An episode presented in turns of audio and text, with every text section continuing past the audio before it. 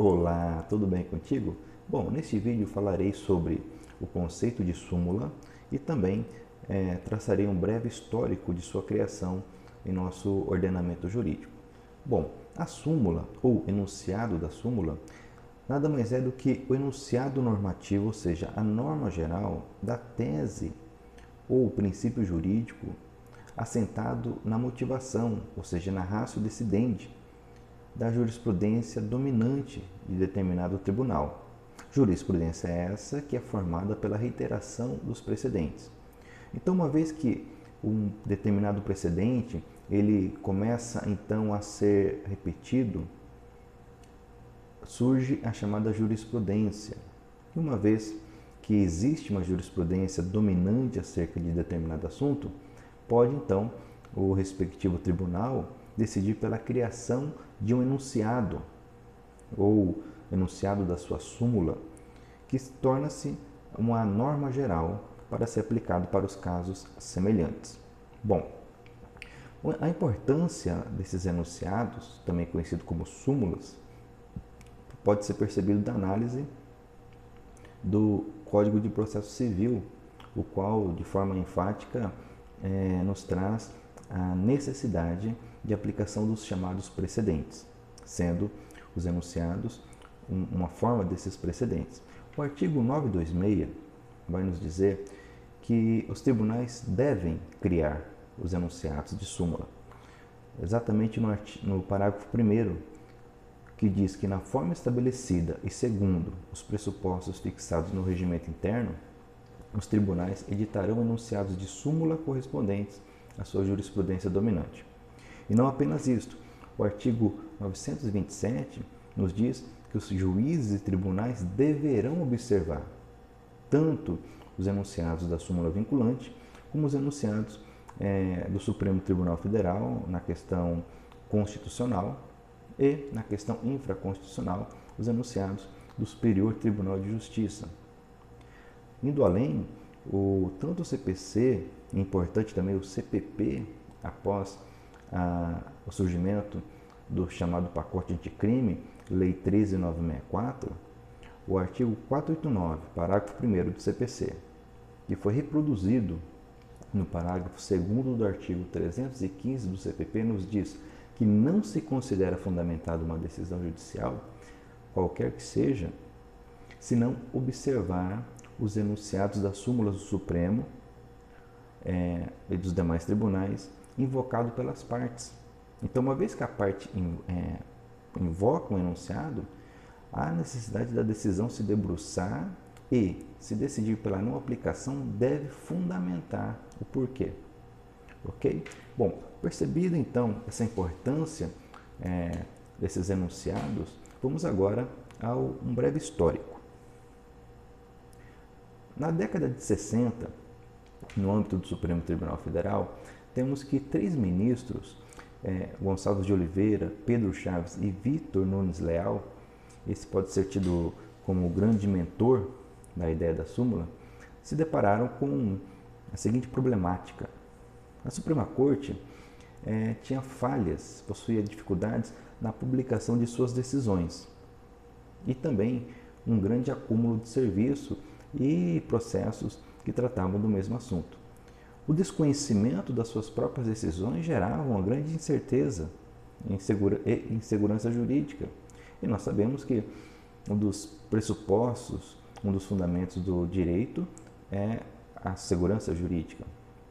Diante desse cenário, então, Vitor Nunes Leal, à frente da Comissão de Jurisprudência, das várias opções que surgiram, ele entendeu por bem sugerir a criação da chamada súmula da jurisprudência predominante do Supremo Tribunal Federal. E assim aconteceu. No ano de 1963, mais precisamente em 30 de agosto, o regimento interno do Supremo Tribunal Federal então é alterado. Importante observar aqui também que o regimento, o regimento interno do Supremo Tribunal Federal ele foi recepcionado pela nossa Constituição como lei ordinária. Pois bem, então, em dezembro do ano de 63, olha que interessante, foram criados os primeiros enunciados aprovados, os quais entraram em vigor em 64. Nesse primeiro momento foram 370 enunciados. Imagine o impacto que isso causou. 370 enunciados foram criados. E podemos traçar aqui a seguinte linha do tempo. Em 64 foram 102 enunciados, em 69 79 enunciados, em 76 49 enunciados, em 84 21 enunciados. Perceba que de 84, ou seja, pré-constituição de 88 até 2003, não tivemos edição de súmulas. Então, os últimos enunciados, ainda é, sob a égide constitucional anterior, e nós sabemos que até então a competência do Supremo também é, estava sobre a legislação federal, com a Constituição de 88 e a criação do Superior Tribunal de Justiça.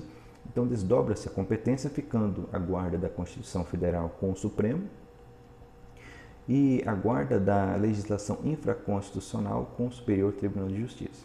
A partir desse momento histórico, então apenas em 2003, sob a presidência do ministro Marco Aurélio, nós temos a edição de 115 enunciados.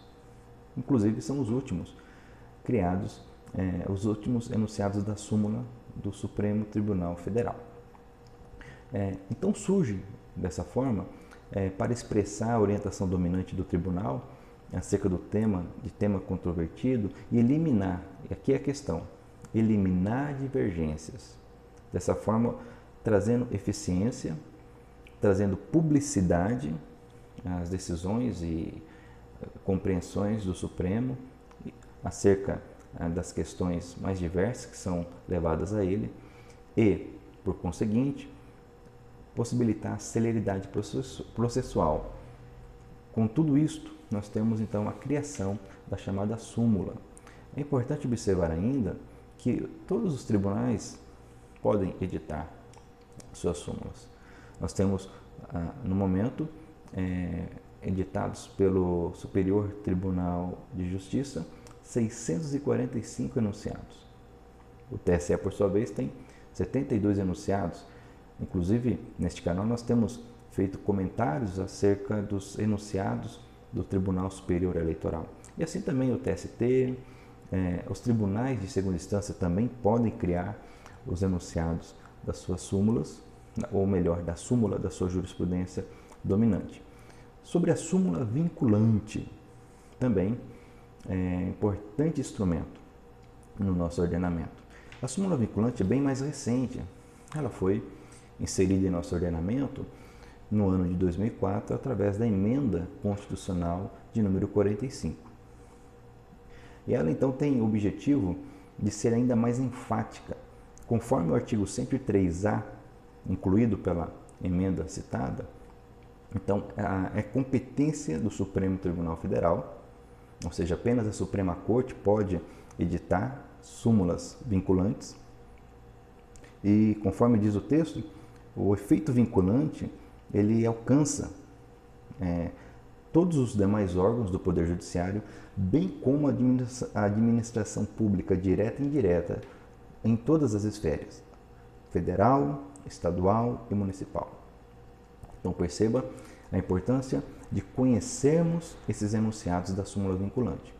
Ainda é importante observar que a Lei 11.417 de 2006 veio regulamentar o artigo 103A da Constituição Federal.